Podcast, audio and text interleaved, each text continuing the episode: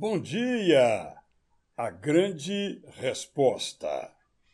Tudo começa com um convite. Somos chamados a crer. O Deus eterno nos convida a crer que Ele criou todas as coisas e quer estabelecer conosco um relacionamento. Fé é a resposta que lhe damos. Chamados, ouvimos e respondemos: Vamos. Quando cremos, temos a certeza que fomos chamados. Não sabemos por onde iremos, mas sabemos que não precisamos temer. Abraão, o homem que mais fé teve, não sabia como chegaria à terra da promessa, mas creu que o Deus eterno levaria até lá e se pôs a caminho. No meio da jornada, experimentou perdas, viajou por desertos, recebeu desafios que não o levaram a crer menos, mas a acreditar mais. Ter fé é ver a mão divina que nos conduz.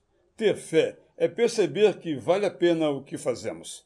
Ter fé é compreender e reconhecer que há coisas que não compreendemos nem compreenderemos. Ter fé é aceitar que o Deus eterno é mais poderoso e mais bondoso que imaginamos. Ter fé é admitir que somos pecadores, mas que fomos e somos perdoados na cruz em que Jesus subiu para nos abrir o portão do céu. Ter fé é viver uma história com a garantia de que o final será absolutamente feliz. Ter fé é estar num relacionamento sério com o Deus eterno que nos fez e continua a nos amar. Eu sou Israel Belo de Azevedo e me interneço com Apocalipse 1:8.